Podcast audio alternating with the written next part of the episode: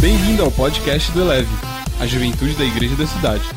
Você vai ouvir agora uma mensagem de uma de nossas celebrações. Ouça de coração aberto e deixe essa palavra elevar a sua vida.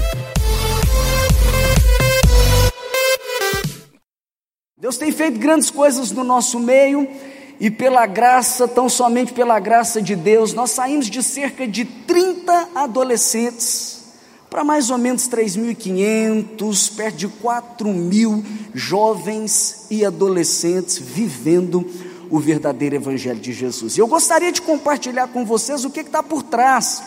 Como é que esse movimento aconteceu? Qual que é a chave? Léo, se você puder compartilhar, para mim que sou pastor, que sou líder, que quer fazer a diferença, alcançar minha geração, o que está por trás? Como foi que vocês têm alcançado e feito essa diferença. Talvez na maioria aí dos, dos líderes, pastores, tem uma, uma falsa ideia de que é muito importante a gente fazer um programa algo atraente, algo relevante que vai atrair, alcançar e sustentar essa juventude. Eu assino embaixo do que o pastor Carlito Paz falou aqui, tem que ter um propósito, tem que ter uma causa por trás de todo evento, por trás de toda conferência que nós vamos realizar. Mas talvez você quer ir para um caminho mais fácil, por um atalho, convidar um, um grande preletor, uma banda que está em alta, fazendo a diferença no meio da nossa juventude, você coloca num palco e tem a expectativa então que a multidão venha e que ela permaneça. A realidade é que você pode até alcançar, eles podem até vir, mas dificilmente eles vão permanecer.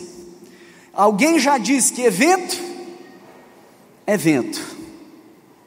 Nós temos que tomar cuidado, porque muitas vezes nós somos tendenciosos a, a, a sustentar aquilo que nós estamos alcançando por meio de uma, de, uma, de uma ação como essa. Eu sou a favor de evento, a gente faz com muita excelência aquilo que Deus tem nos confiado, mas isso é o resultado de todo o nosso trabalho. Então a chave não está em eventos especiais, mas está em princípios espirituais.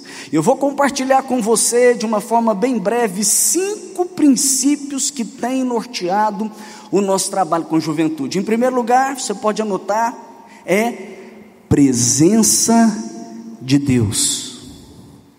Diga presença de Deus. Eu pergunto para você, pastor, líder, o quão relevante é a presença de Deus para você? Que lugar ocupa na sua vida? Eu me lembro de Moisés, quando foi conduzir o povo para a terra prometida, ele, como de costume, ele entra naquela tenda depois do povo cometer um grande erro e, e, e, e abraçar a religiosidade, ele diz para o Senhor: Não me faça sair desse lugar se Sua presença não for comigo. Eu digo para você, Assim como o mel atrai a formiga, a presença de Deus atrai as multidões. Jesus mesmo, ele disse, quando ele dizia a respeito da morte que ele então teria, ele diz: quando o filho do homem for levantado, eu atrairei todas as pessoas. Onde Jesus é levantado, onde Jesus chega, uma multidão acompanha. Avalia a sua liderança. Você prioriza a presença de Deus? Eu digo para você: busca em primeiro lugar a presença de Deus, o reino de Deus e a sua justiça, e você verá grandes coisas acontecer. Nós não podemos apenas entreter as pessoas, aliás, nós estamos longe disso, nós temos que promover esse ambiente de avivamento, que quando qualquer um chega no nosso meio, eles vão perceber a presença de Deus está nesse lugar, e eles não vão querer nada diferente do que a presença de Deus. Segundo lugar, eu digo para você, nós temos que promover, trabalhar e valorizar com os relacionamentos. Fala, relacionamentos. Tudo que Deus faz, Ele faz no plural. Quando Ele cria o homem, Ele diz: façamos o homem a nossa imagem, a nossa semelhança. Está no DNA de Deus o relacionamento. Quando nós promovemos o relacionamento, nós estamos identificando com Deus. Quando nós promovemos o relacionamento, nós estamos respondendo à oração de Jesus, porque Ele orou para que nós sejamos um, para que a gente viva a plena unidade. Nós precisamos promover o relacionamento, tá no nosso DNA. Quando as pessoas vivem nesse ambiente de relacionamento, o meu amigo faz parte, aquele outro que eu alcancei, eles, eles se conectam um com o outro, não tem nada mais interessante que o meu amigo estar tá junto comigo. Eu pergunto para você: você valoriza as pessoas, os relacionamentos? No Novo Testamento, na Bíblia, nós temos mais de, nós temos 365 uns aos outros um para cada dia do ano. Quando você olha para o ministério, para o evangelismo, para o estilo de vida de Jesus, ele vivia um estilo de vida de relacionamentos. Andava junto, comia junto, era uma vida em comunidade. Eu pergunto para você: qual o lugar do relacionamento no seu pequeno grupo, no seu ministério de juventude? Vocês vivem uma vida em comunidade? Alguém já disse, os estudiosos, que o evangelismo de hoje é importante as redes sociais. É importante sim, sem dúvida nenhuma, as plataformas digitais. É, nós podemos fazer um impacto poderoso, mas o evangelismo consistente é de alguém que você conhece, que entra dentro da sua realidade, que fala algo na sua linguagem, que você confia. Alguém disse, então, alcança para você relacionamento, alcança para os seus amigos e facilmente você vai alcançar para Jesus. Então diga relacionamentos. Em terceiro lugar, eu digo para você, desafio. Está no nosso DNA também. Deus, quando nos criou, Ele nos chamou para liderar, para dominar. A bênção de Deus em Deuteronômio está em nos colocar como cabeça. Jesus nos deu uma grande comissão, falou: vão pelo mundo todo e prega o Evangelho. O jovem carrega dentro dele a vontade de mudar o mundo. O jovem carrega dentro dele aquele anseio de ser relevante. Eu pergunto para você: você valoriza os jovens? Você valoriza os adolescentes, você valoriza a força que eles têm, porque muitas vezes nós estamos enxergando eles e dizendo para eles assim: ainda não dá, não, ainda não está na hora, não. Você tem que sentar para aprender. Eu concordo, quem não assenta para aprender não levanta para ensinar. Mas muitas vezes nós estamos colocando os nossos jovens assentados, estamos promovendo algo para eles, e o que nós entendemos é que se nós queremos alcançar a juventude, nós não fazemos nada para jovem, nada para adolescente, nós fazemos por meio dos jovens e dos adolescentes. Por quê? Porque tem uma força na juventude, nós precisamos enxergar. Jesus enxergou. Aliás, Deus enxergou quando ele disse: Jovens, eu vos escrevi porque sois fortes. Deus vê a força no jovem. Veja também, destrava o potencial que está neles, impulsiona eles. Sabe por quê? Porque o mundo tem visto. Satanás tem visto tanto a força dos jovens que tem colocado meninos bomba de oito anos para entregar sua vida no exército do terror. Nas grandes capitais, com 14 anos, um adolescente ocupa uma posição relevante no tráfico. O nosso país é recordista em menores infratores. E eu pergunto: o que nós temos feito com a juventude? Nós temos colocado eles para sentar ou nós temos levantado eles para influenciar? Eu digo para os adolescentes lá da central, eu digo para os jovens da central: você não foi chamado para ser influenciado, você foi chamado para influenciar. Mamãe veio me perguntar, falou: Léo, mas você quer colocar o meu filho com 13 anos de idade para liderar, com 12 anos de idade para liderar? Eu disse para ela: o que, que você quer? Eu, Léo, há 19 anos atrás, com 13 anos de idade, um menino de 12 anos me aplicou na maconha. Com 14 eu estava no crack.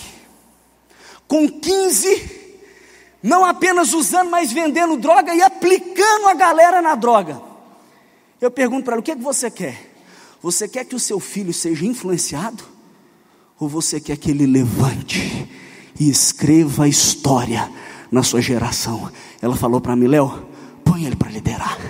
Eu digo para você, irmão, se você quer fazer a diferença e alcançar a juventude, veja a força do jovem, dá para eles um desafio, uma causa, levanta eles, não apenas para assistir o que Deus está fazendo no mundo, mas para escrever história, para chegar no céu e encontrar um nome escrito no livro que conta o que Deus fez na terra.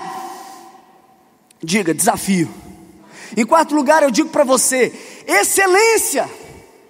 Nós temos que ter excelência, então pensa, a presença de Deus atrai multidão.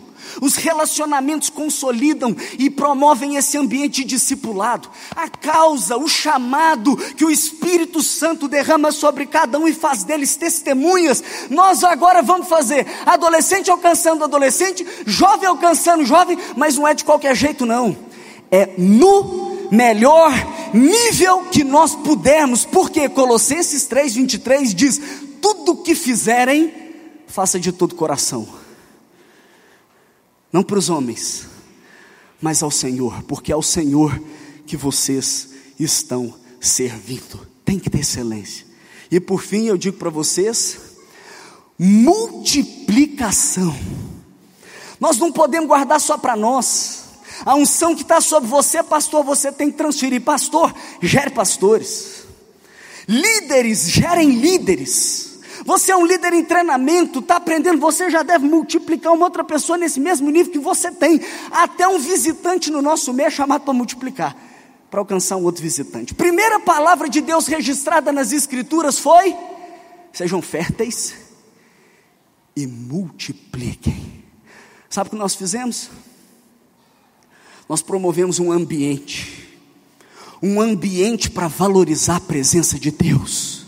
Um ambiente onde é possível viver relacionamento verdadeiro, olho no olho conversa, abrir o coração, um ambiente onde cada jovem entende o seu chamado, a sua vocação, assume a sua responsabilidade e levanta para fazer a diferença. Um ambiente que é feito com excelência, da melhor forma que ele puder, mas um ambiente em que ele vislumbra multiplicar, multiplicar, multiplicar. Nós chamamos de célula, você pode chamar do jeito que você quiser. Eu não estou falando de um evento especial, de um um nome sensacional, eu estou falando de princípios espirituais. Quatro pessoas se juntaram, presença de Deus, oraram. Quatro pessoas se juntaram, relacionamentos quatro, se conheceram, fizeram uma lista de 40 pessoas que eles tinham um certo relacionamento e investiram em relacionamento com essas pessoas. Sabe o que eles fizeram? Assumiram também o chamado deles e falaram: vamos conectar com eles, vamos mostrar Jesus através da nossa vida para eles e vamos atrair eles para esse ambiente de excelência, uma reunião que eles organizaram. Sabe o que aconteceu? Na primeira reunião, fizeram uma festa mexicana. Sabe qual foi o resultado dessa festa mexicana? 16 novas pessoas, todos entregaram a vida para Jesus. Desse grupo, em menos de um ano ele se multiplicou.